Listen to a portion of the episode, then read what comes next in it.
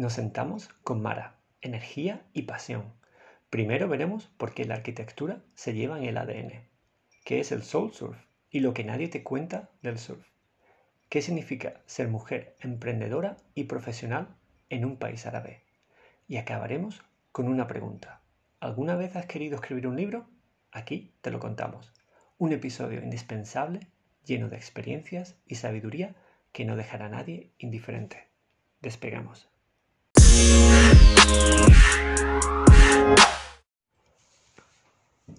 Hola, bienvenidos a Habla 2.0. Hoy tenemos con nosotros a Mara. Hola Mara. Hola, buenos días, ¿qué tal? Muy bien. Bueno, para empezar, cuéntanos, ¿quién es Mara? A ver, eh, en principio soy italiana y entonces pido disculpa por mi español que como dice Juan sale muy exótico con algún problema de gramática, pero creo que no pasa nada si nos entendemos. Y Mara, a mí me gusta definirme como una persona creativa y a veces parece malo, pero me defino, me defino un poco como en mi trabajo. Yo soy arquitecto y utilizo el verbo ser y no he estudiado arquitectura porque mm, esto es un tipo de profesionalidad que tú te llevas desde el alma. O sea que cuando tú empiezas ese tipo de carrera es porque te gusta mucho la arquitectura cuando tú ya empiezas a estudiarla, empiezas a ver la cosa, es como si tú tienes un filtro delante de ti y todo el mundo te pasa delante de este filtro que es la arquitectura, que el design, que la belleza. te voy a contar una historia súper pequeña que te puede explicar por qué yo soy arquitecto. Muy bien. Eh, más o menos tenemos la misma edad. ¿Tú te recuerdas esta casa de Barbie, de la muñeca? Que de cartón que había de los años 70 y 80. Sí, con el piso de abajo, el de piso de abajo. ¿Qué pasaba? Que esta casa de Barbie había solo una habitación y yo tengo una hermana mayor. Y entonces ella me ponía mi Barbie en el cuarto de arriba, en la azotea, que no había nada. y entonces, ¿qué yo hacía de pequeña? Me pasaba más tiempo a crear los muebles, la habitación de la Barbie, que no a jugar con la Barbie. O sea que yo es algo que siempre he llevado, por eso a mí me gusta identificarme con lo que no es solo mi trabajo, sino eh, mi sentido de vida, decimos así. Qué bien, me encanta. Muy bien, y aparte de arquitecta, ¿cómo, ¿qué más que, te define tu vida en el día a día? Ah. Y yo creo que así puede ser una buena forma de, pasar al, al, siguiente segmento, ¿no? Claro. Eh, yo soy una persona muy deportista, pero lo que me gusta mucho hacer es surfear, por eso yo me mudé en Canarias.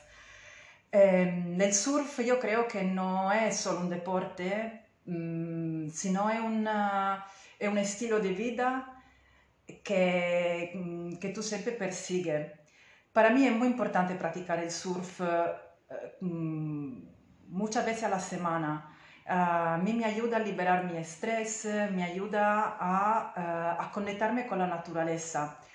Tú piensas, tu cuerpo tiene un peso, que, el, que, tu gravedad te lo lleva por abajo. Cuando tú te pones en un fluido que es como el agua, tú vas a perder esta, este peso, ¿no? Es como una atadura, ¿no? Sí, y cuando tú entras al agua, tú estás flotando, está en, otro elemento, ¿no? Tú estás flotando, pierde tu peso y ¿qué hace? lucha con la fuerza de la naturaleza, porque una ola que es la fuerza de la naturaleza y tú intentas em, seguir esta fuerza y jugar con ella, ¿no? Y, y, el surf, como te digo, es el soul surf, porque em, porque es algo que yo necesito muy a menudo un poco para perderme y también un poco para conectarme con otra gente que la piensa como, como mí, ¿no? Claro. Eh, Sabes que los surferos son un poco una community, el bonito es que tú cuando te vas en un pico, más o menos siempre te encuentras con la misma gente, no sabes nada de ello, porque no sabes nada de ello, pero te queda ahí, habla, cuenta un poquito de ti y luego sale de la ola y cada uno por, eh, por su camino, ¿no? Bueno, y eso yo creo que es una cosa eh, que todos los oyentes se preguntan, eh, cuando sobre todo si es una persona que nunca ha practicado surf, yo creo eh, esa explicación es muy bonita, el, dominar las fuerzas de la naturaleza y, liberarte de ese peso y, lanzarte en esa ola. Yo creo que, es algo que, ahora lo entiendo mejor. Pero, pero para mí eh, me intriga mucho saber cómo, cómo se llega al surf y, y en ese caso, ¿cómo descubriste el surf? ¿Cómo, cómo encajó en tu vida? Ah, yo quería practicar el surf desde pequeña. Yo soy de isleña de otra isla que la Cerdeña, ah, donde sí se practica el surf desde hace mucho tiempo, pero claro, como ahora está muy de moda, es mucho más sencillo. Y aquella época no tenía carnet, no tenía coche, entonces llegar al sitio donde se surfeaba era súper complicado porque a mí siempre, como te contaba antes, me gustaba ponerme dentro del mar y coger este revolcón que era con, con el, solo con el cuerpo.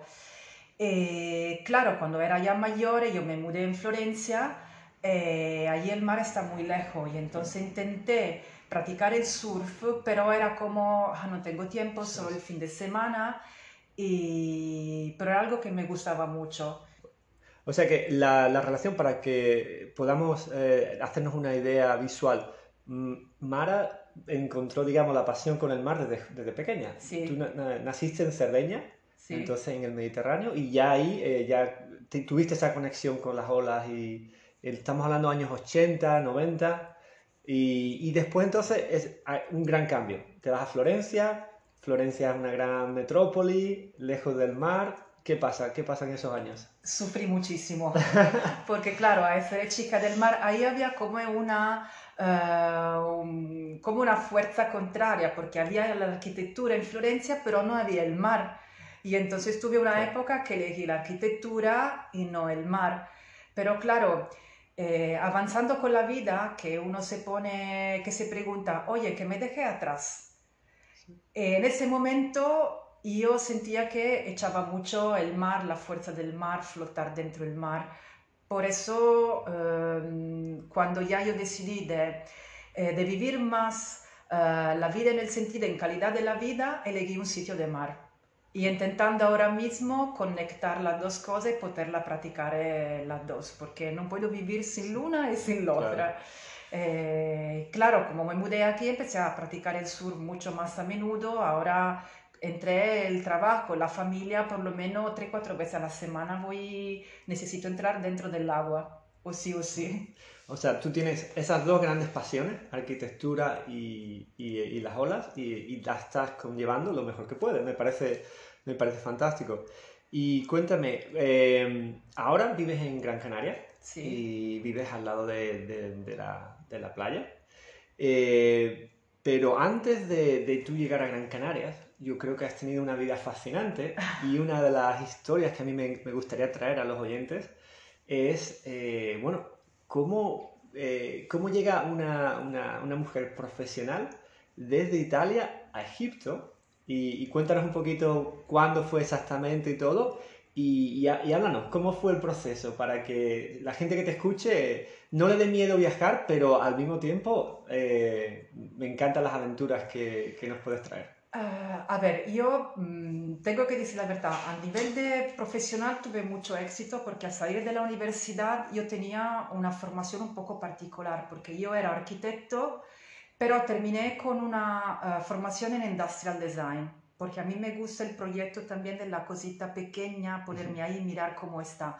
Y entonces conseguí entrar a salir de la universidad en un estudio súper grande que estaba en Florencia y me quedé ahí tres años pero sabe, como profesional, cuando tú eres muy joven, mm, no te valora mucho. Y entonces después de tres años que yo aprendí muchísimas cosas, decidí salir de ese estudio sin saber que, que iba de mi vida profesional, pero encontré dos uh, chicas y nos juntamos para, para crear un estudio de arquitectura juntas. Y entonces, sin tener trabajo, eh, por acaso yo empezaba a dibujar tienda tienda y me presentaba la persona, mira, esos son mi proyecto, ¿te gusta?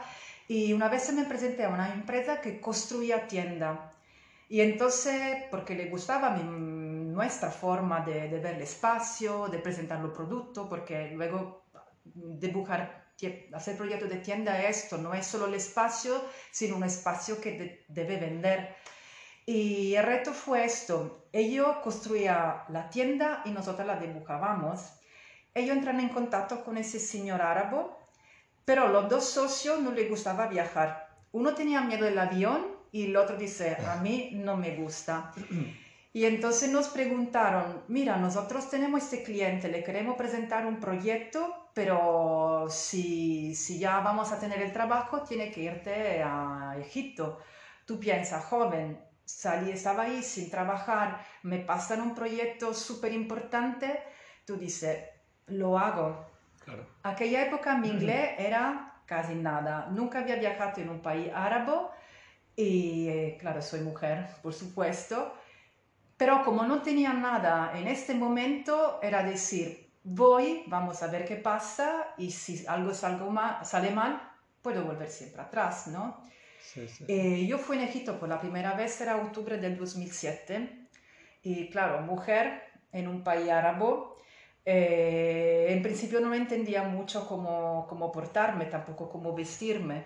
Claro, la cultura es un shock, ¿no? ¿Cómo, sí, cómo debes actuar en ese, en ese tipo de... Cuéntame, eh, ¿cuál, ¿cuál era tu día a día?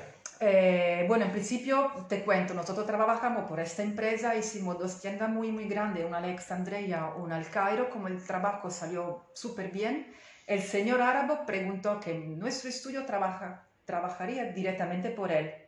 Y entonces mi estudio tenía una oficina ahí y nosotras íbamos rodando, una de nosotras siempre estaba ahí. ¿Qué pasa? Que claro, en lo país los extranjeros siempre están por encima de los demás, por un tema cultural. Y como yo por encima de mí tenía este señor, que además era un consejero de Mubarak, aquella época era encima de todo, pero a mucha gente no le gustaba que encima de todo estaba una mujer. Yo tuve gente que se iba de la reunión porque no quería hablar con una mujer. Que mm, tampoco me saludaba o, que me hablaba, prefería hablar con otra persona que luego tenía que decirme una cosa, porque no puedo hablar directamente con una mujer.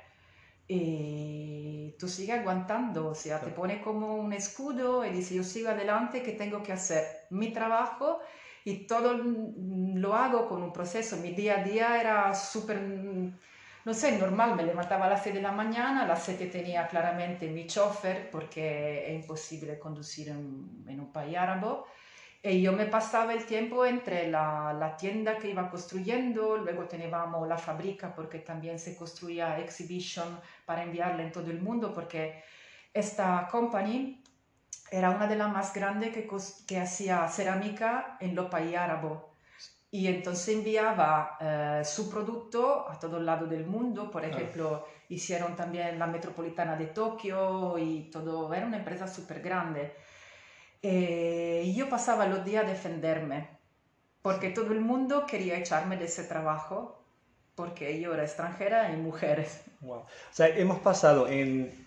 Eh, fuiste a la universidad, tres años trabajando en un estudio en Florencia, te echas, como decimos aquí, te echas te echas al ruedo y tú montas una empresa con, tres, con dos compañeras y seguidamente te vas a Egipto a enfrentar este proyecto. Y cuando hablas, por ejemplo, la gente te quería echar o la gente se iba de las reuniones para, para entenderlo bien. O sea, yo imagino que tú entrabas en la reunión y sería gente con la que tú tendrías que trabajar. Sería gente relacionada al proyecto. Y, esta, y estos señores se iban de la reunión por, eh, porque tú eras eh, mujer. Sencillamente por eso. Sí, claro. Em, no estaba bien, pero estaba aceptado, porque la cultura mm, no permitía que a este nivel había mujeres. Había gente que, este era un obrero, pero que yo estaba hablando porque, claro, eh, por lo poco que hablaba inglés, con el obrero ellos hablaban solo árabe y entonces tenía un traductor y de repente hay un tío que empieza a tirar la cosa por arriba y se va y dice, ¿cómo? Y yo no puedo, yo no quiero que ella me diga lo que tengo que hacer. Y el traductor le dice, pero ella es el jefe. Y entonces dice, no, no, eso no puede ser, ella es mujer. Y se fue. Pero es como si tú te pones un escudo y cada día te van pasando esta cosa, uno, dos, tres días, al final no le da muy, mucha importancia. Sigue, sigue andando por tu camino intentando sacar el trabajo en la mejor forma que se puede. O sea, eso es digamos que los retos, lo que yo siempre he dicho, los retos lo que nos hace crecer. Entonces, eh, cuéntame, ¿cómo fue la primera entrega de la primera tienda allí? ¿O cómo, cómo...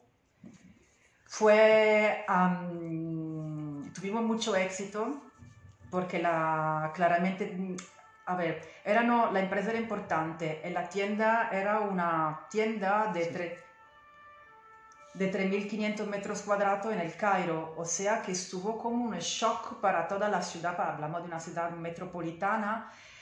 Eh, el jefe su, fue súper feliz del trabajo que nosotros hicimos, pero fue muy fuerte porque los últimos meses de trabajo se trabajaba como 15 horas, 15 horas al día y, pero fue un éxito súper importante después de mucho tiempo, de mucha fatiga, de enfrentarte con este hombre, porque yo iba a trabajar y era la única mujer. Claro, claro. No había mujer ni puede ser cuando me iba a comer, cuando me iba a comer, encontraba alguna mujer.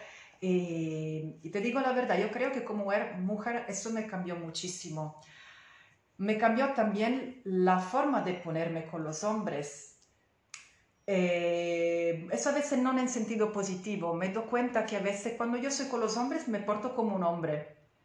Porque toda esa escuela de estar sentada en una mesa con hombres que yo no quiero que me vean como una mujer, eh, me cambió. Esto para mí no es positivo, pero en este momento tuve que hacerlo o sí o sí. Porque si no, eh, no seguía adelante. Era supervivencia. Tenías, que, tenías que hacerlo o, o no podías seguir adelante el proyecto. Eso es. Y otra cosa que me parece interesante es la cronología. es decir, eh, esto puede pasar en un país árabe, eh, tienes unos retos, pero bueno, veo que tuviste mucho éxito con la apertura de la tienda. Pero cuéntanos, durante esos meses, ¿qué estaba pasando en Egipto?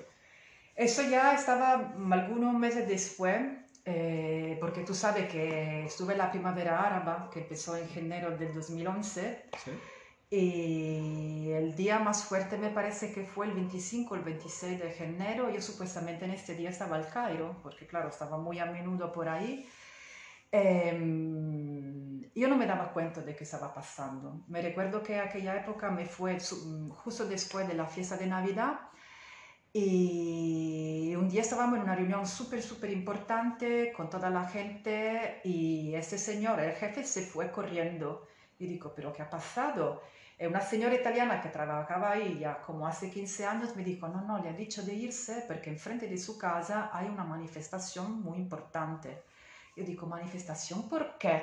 O sea, yo mm, no había mucho tiempo de mirar la tele, y cuando la miraba, miraba el telediario italiano y claramente no podía entender el telediario árabe. Y entonces digo, sí, revolución, pero ¿por qué? Y aquella época yo estaba renovando una tienda histórica de la, de la empresa y tú te recuerdas ese puente, el puente Tahrir, que toda la tele miraba abajo del puente. Yo lo cruzaba como dos, tres veces al día. o sea que yo me pasaba desde ahí, de ahí sin darme cuenta. Y una vez estaba al Muandezin, el barrio mm, financiero donde estaba esta tienda, y me llama esta señora italiana Mara, ¿dónde está? Y yo, bueno, estoy aquí, estoy intentando determinar cosas. Vete de ahí porque está llegando una manifestación. Y yo, pero mira, aquí es súper tranquilo. Yo no veo, Mara, vete de ahí. Y además, si te paran, no decir por quién trabaja.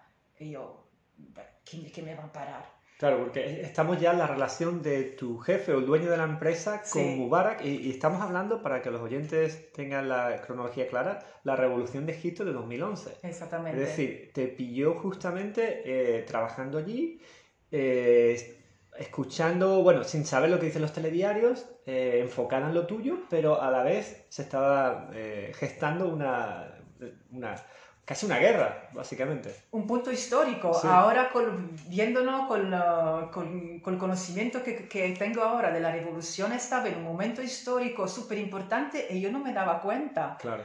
¿Qué pasa? Que yo siguiendo trabajando, la ciudad durante el día parecía súper tranquila. Eh, un día cruzando siempre ese puente Tahrir, veo que estaba lleno de furgonetas como BBC, CNN, no sé qué, y yo pero ¿qué pasa aquí?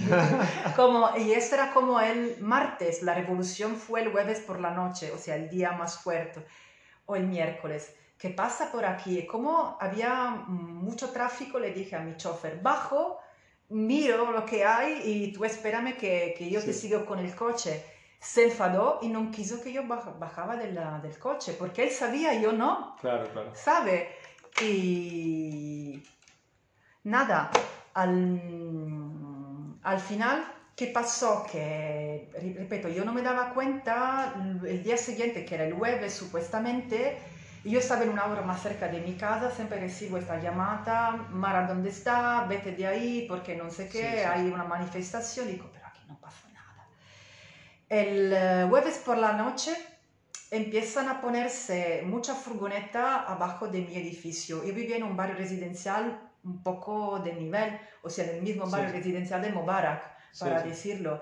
Y había toda esa furgoneta con militares que dormía dentro, o sea, esta no me parecía una revolución porque estaba gente durmiendo, no estaba ahí mirando lo que pasaba. Yo me fui a cenar muy tranquila, volví en casa con mi compañero de trabajo y me desperté porque toda la mañana, a las 5 de la mañana me despertaba con muecín y no Hubo muecín. Oh, qué raro. En un, en siempre es, es el, el muecín es la llamada a la oración, ¿no? Sí, exactamente. Y era como a mí como un despertarme, escuchaba el muecín y ah, puedo dormir otra hora más. y dijo, pero ¿qué pasa? De repente escuché como un boom súper fuerte y no había ruido. O sea, el Cairo a cualquier hora del día es una ciudad súper ruidosa. Y lo que me molestó fue el silencio, el silencio total de esa ciudad. Entonces me puse en internet pero no trabajaba, no conseguía, no conseguía conectarme. Bueno, da igual porque la conexión era siempre fea en este, en este piso y digo, ah, mañana tengo que llamar al chico del piso porque otra vez la conexión no funciona. Tú piensas como yo estaba entendiendo la revolución. Me, me despierto por la mañana y empiezo a enviar mensaje al otro compañero de trabajo porque vivíamos todo el mismo edificio, pero cada uno con su piso oye, pero ¿qué ha pasado? Me parece un poco raro, no hay ruido, no sé qué. Y nadie me contesta. Me digo, pero qué raro, ya son, son las nueve, a las ocho. Y cojo el móvil italiano y consigo llamar a mi padre. Digo, oye, pa, pero mira el telediario porque no sé qué ha pasado aquí esta noche. Mi padre con un pánico total, vete al aeropuerto, que hay la revolución, que no sé qué pasó, la guerra, fuego. Y, y digo, o sea, que, en Italia todo el mundo sabía lo que estaba pasando. Fuera de Egipto, te das claro, la gente veía el telediario, se estaba gestando esa revolución y, claro, y tú estabas ahí, que habías tenido, digamos, esas experiencias, pero, pero todavía no te habías dado cuenta de lo que estaba, de la magnitud. No, yo pensaba que sí, un poco de revolución, un poco de manifestación, como pasa en toda la ciudad una vez en cuando. Y nada, yo le digo, venga, yo ya estoy afortunada porque mañana a las 5 de la mañana tengo el vuelo de vuelta. No me voy al aeropuerto como 24 horas antes, que se sabe que los aeropuertos son muy peligrosos en ese momento. Vamos a ver qué pasa. Y nada, pasó que nos damos cuenta que habían cortado internet y todo era que la comunicación con el móvil en Egipto. Por eso yo no podía conectarme con los demás. Y entonces cuando ya los demás empiezan a despertar, miramos, oye, ¿qué está pasando? Una revolución, ¿qué hacemos? Se levanta uno y dice, venga, si va a pasar una revolución, vamos a hacer un super almuerzo. Una idea, como otra cualquiera.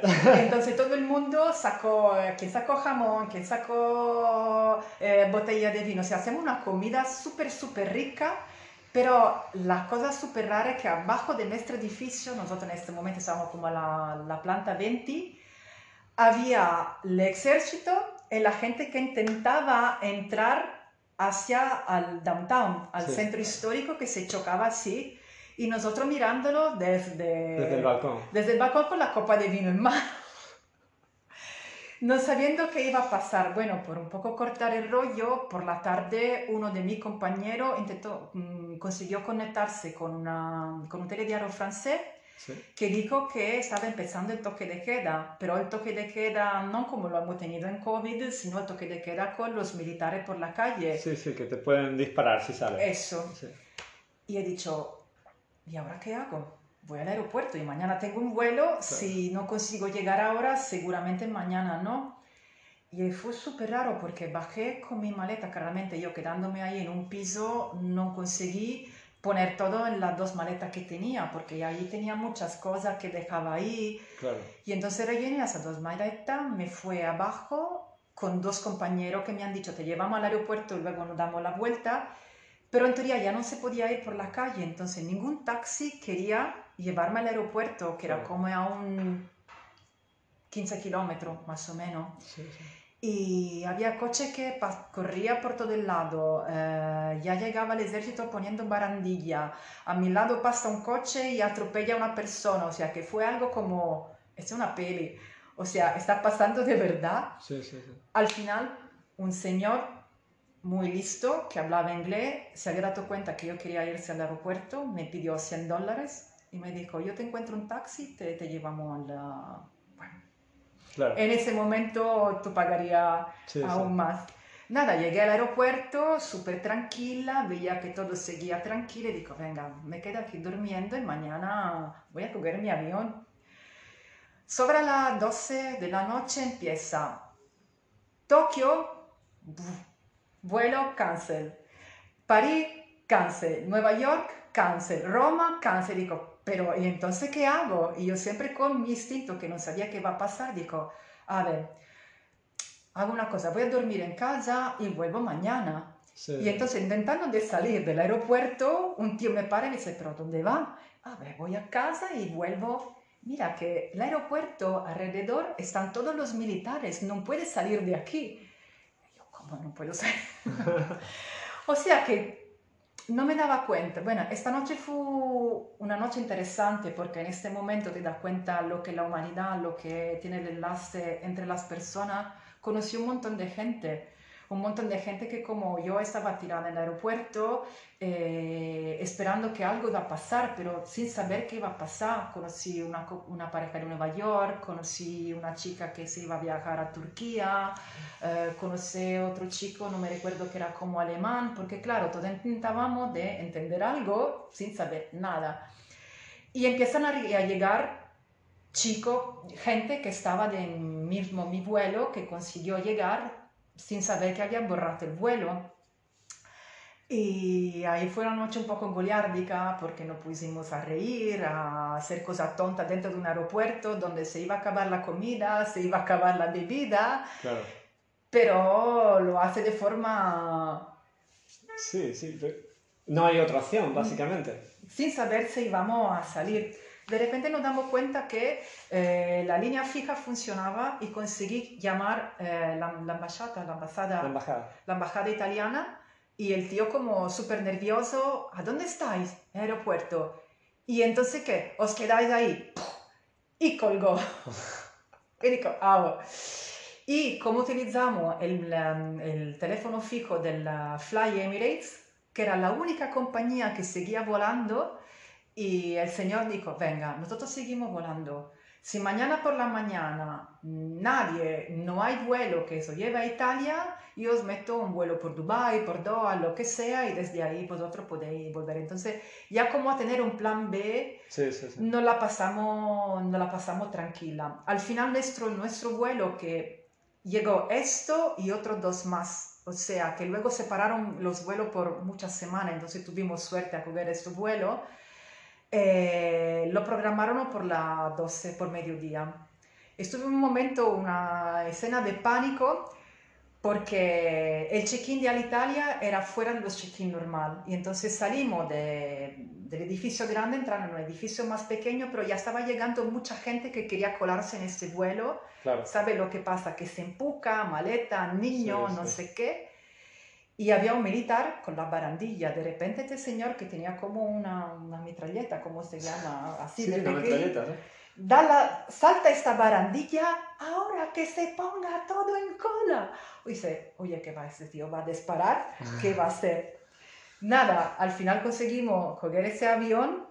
Yo a bajarme en Roma a las 4 de la tarde me tomé dos copas de vino porque eso era lo que tenía que hacer.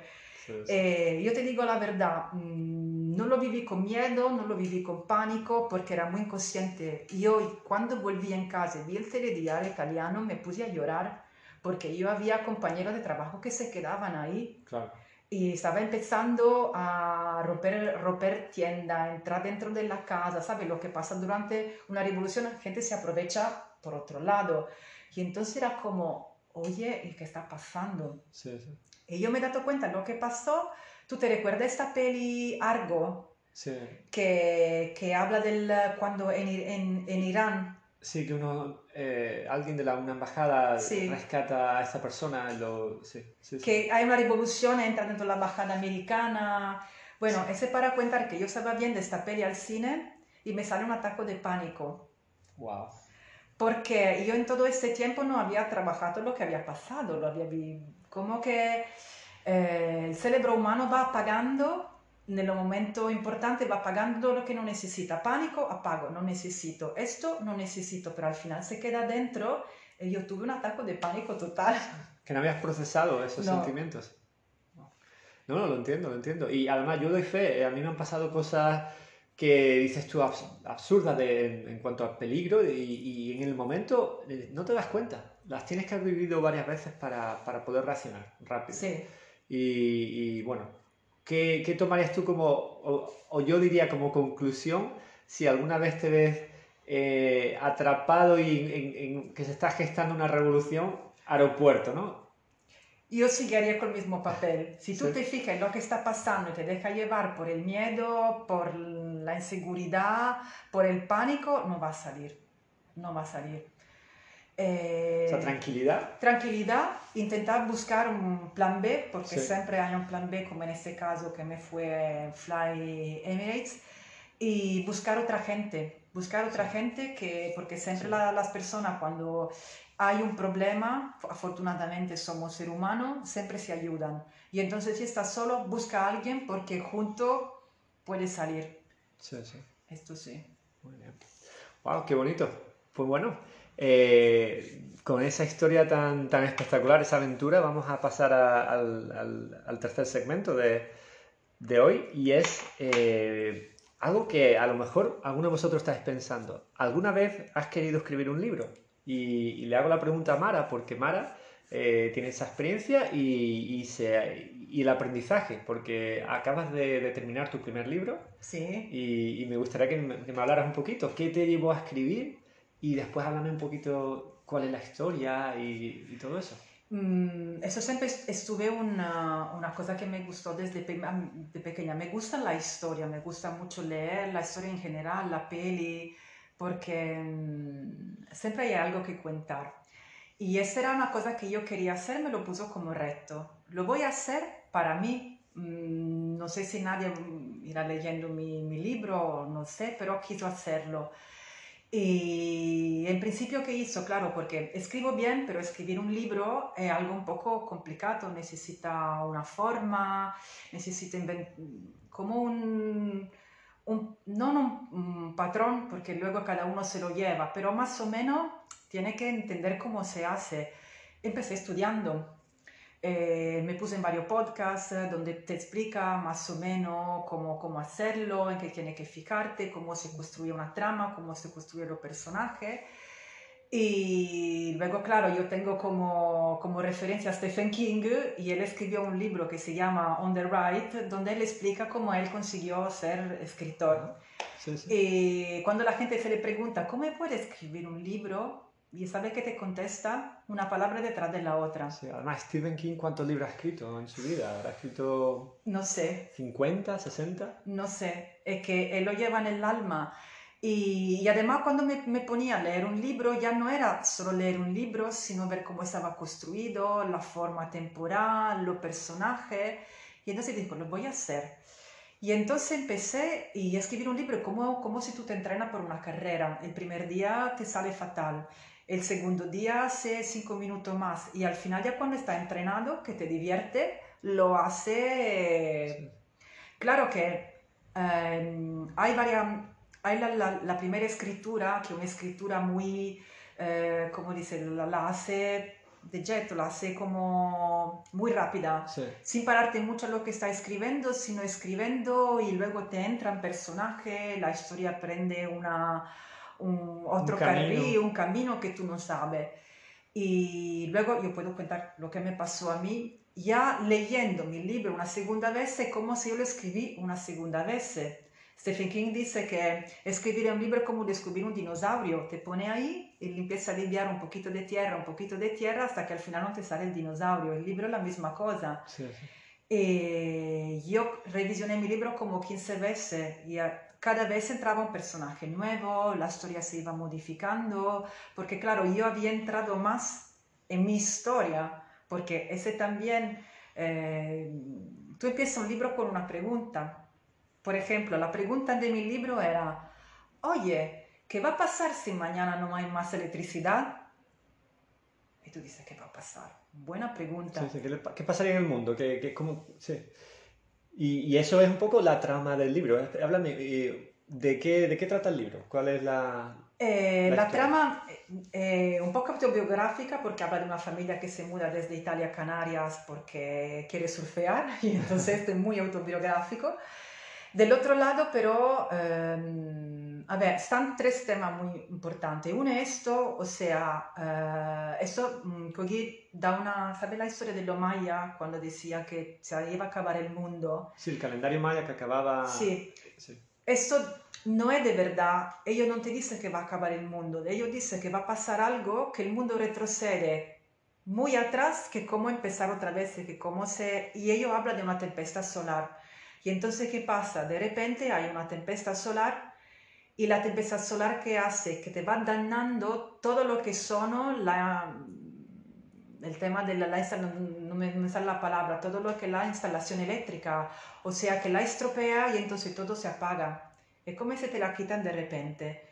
Y este es un tema, y entonces la pregunta es, toda esta gente que trabaja con la electricidad, porque ahora todo, tú piensas el teletrabajo, el dinero, en la comunicación, si no hay electricidad, todo el mundo, también tú vas al supermercado y compras lo que quieres comer. Sí, sí, que está en tu neverita, que te lo pone en tu carrito, paga con tu tarjeta y va en casa. Y si no hay electricidad no hace nada de eso. Y entonces toda la gente como se encontraba un poco perdida dice, ¿yo qué hago? Tampoco sé, sé plantear una ensalada, ¿dónde voy? Y es un tema, un tema importante en la gente que intenta reorganizarse huyendo de la ciudad, porque claramente cuando se apaga la luz, una ciudad muy grande empieza a devenir peligrosa. Claro, porque sí, la, con más gente, pocos recursos y, claro, imagino un robo, uh, sí, atraco, sin agua, eh, violencia. Sin violencia. Y entonces la gente, mucha gente, cuando en mi libro, cuando empezó ese tema de la, de la tempestad solar, se huí de Canarias porque como es siendo una isla súper remota, dije, ah, me voy en península porque seguramente ahí hay más recursos. Entonces como se, se vació mucho, y la gente que se quedó intentó reinventarse como hace 200 años. La otra cosa es que el tema que me gustó mm, de hablar era el tema de la energía renovable. Canarias está muy conocida porque se está trabajando mucho el tema del solar, el tema de la, mm, ¿Eólico? del eólico y yo me inventé que en esa historia era muy avanzado. Y entonces, ¿qué pasa? Que cuando se apagó la luz en todo el mundo, Canarias había un, pequeño recurso para, para... Tenía una autosuficiencia. Sí. No servía para todos, no servía para mandar hospital, para la empresa, para la producción, que tampoco servía porque no había más dinero, no había nada, pero para, para que la gente podía empezar de una forma más pequeña. Me gusta porque eh, la, la, historia es, ah, hay muchos libros, muchas películas ahora de apocalipsis zombie. Este es más algo real que puede pasar, una tormenta solar. Además está, eh, tiene una base científica. Si hay una tormenta solar de una magnitud significante, eh, puede, sí, puede de, un momento para otro destruir todas las conexiones, los ordenadores, todo, cualquier electro, eh, cualquiera, sí, ordenador, eh, procesador electrónico y, y, nos quedamos en la Edad Media, básicamente, de un día para otro. Pero sin saber cómo hacerlo, porque de la Edad Media sabían cultivar, sabían cazar y yo no lo sé hacer, tú lo sabes hacer. Entonces me gusta mucho la historia. Entonces, la, la, la historia, ¿cuántos años pasan entre el, la En esa historia son como tres generaciones. Ah, wow. Porque hay otro tema que porque cuando empieza esa historia hay un señor que se llama Cesare en la historia, que es pequeñín, y luego llega a ser abuelo. Y entonces de repente hay como una, un confronto generacional entre ese señor Cesare, que es el abuelo, y su nieto, eh, Leonardo, que hablan de dos épocas distintas. El abuelo cuenta al niño lo que había cuando era pequeño, el niño no lo entiende porque nació en otra época Solo que el nieto ve la época de su abuelo como el futuro. Claro. Y hay otra pequeña, pequeña historia dentro de la historia que este señor César, el abuelo, estaba súper apasionado de Playmobil. Y cuando el mundo se apaga, él consigue entrar en varias tiendas que había cerrado y con los Playmobil, que tú sabes que construye el, mundo en la pequeña cosa, empieza a construir este mundo perdido. Tú piensas, voy a construir el hospital o el avión de la Playmobil, pero se le cuenta después de 50, 60 años que ha pasado una tempestad solar, que no existe aeropuerto, no existe nada, los niños te miran y dicen, ¿y esto qué? Y entonces era como lo viejo cuentan a lo, a lo pequeño, que, que, era un aeropuerto, que era una Nintendo, que era Internet, Sí, sí, sí. al pasado que para los pequeños es el futuro. Y entonces hay esta, esta um, choque generacional, pero al revés. Pero al revés, wow, muy interesante, me encanta. Y bueno, para las personas que, como yo, que están, eh, les gusta leer cosas nuevas y, y- y escuchar, ¿cómo se llama el libro? ¿Dónde lo pueden encontrar? El libro, lo siento, ahora se encuentra solo en italiano y se encuentra en Amazon como, como, como ebook. Eh, en italiano se llama Mentre soffia il vento. ¿Y en español se- sería? Eh, mientras sopla el viento. O mientras sopla el viento. Mientras sopla el viento, sí. sí, sí. Eh, nada, si alguien lo quiere leer en italiano, o vamos a ver si conseguimos un editor español y lo vamos a publicar en español también. Yo creo que sí, que sería, sería lo suyo. Muy bien. Bueno, y con esto vamos a pasar al, al último segmento ya de- del podcast de hoy. Y me gusta acabar la- la- las entrevistas preguntando a nuestro, a, a nuestro invitado eh, un libro que les haya marcado. Eh, también podemos hablar de o, o una cita y, y después, ¿qué le dirías a tu yo de hace 20 años? Pero empecemos por un libro que te haya marcado. Sí, esto es mejor que la cita. Eh, a mí un señor que me gustó muchísimo, eh, un escritor y periodista italiano que murió en el 2004 por un cáncer, se llama Tiziano Terzani. Este era un hombre súper interesante porque él trabajaba para la Olivetti, tú sabes que la Olivetti era una de las primeras Máquinas de escribir. ¿no? de escribir que hizo la historia también en design italiano y luego consiguió una beca, se fue a Estados Unidos y eh, empezó a trabajar por este periódico alemán que era de, de Spiegel, de Spiegel, Spiegel, no Sí, sé sí. cómo se pronuncia, y él era el periodista, el enviado en los países asiáticos ¿Sí? por esta, ese magazine alemán. Y él vivía supuestamente en Bangkok y desde ahí se movía y en una época donde estaba pasando eh, la caída de Saigón, donde los Khmer Rojo entraban en, en Camboya, o sea, ocupaban Camboya. Él estuve uno de los primeros periodistas mm, del occidente que pudo estar en China. Y también lo pusieron dentro de la cárcel porque pensaba que era una espía, como dice, tú eres italiano, hablas inglés, alemán y chino, tú eres espía. Claro, nunca había visto un periodista de ese, de ese tipo. Y nada, él es súper divertido. El libro que yo aconsejo, que está traducido también en español, se llama Un adivino me dijo. Y esa historia de verdad, un- porque era un tío súper, súper curioso, mm, se deja que, que lean la vida, no me recuerdo cómo. Y ese adivino le dije, mira, tú el próximo año no puedes viajar, no puedes tomar un avión, no puedes volar un helicóptero, nada. Y él dice, oye, pero yo soy periodista, yo necesito volar, ¿cómo lo puedo hacer? No, no, tú no puedes porque, porque te va a pasar algo. Y entonces el tío, ¿qué hace? Venga, voy a moverme de otra forma, tomándome más tiempo, porque claro, si estoy a Italia y tengo que irme a Bangkok, ¿cómo Claro. lo hago? O sea, todo lo que era volar no se podía porque No. le podía pasar algo, es lo que le dijo el adivino. sí. Entonces, ¿qué hace?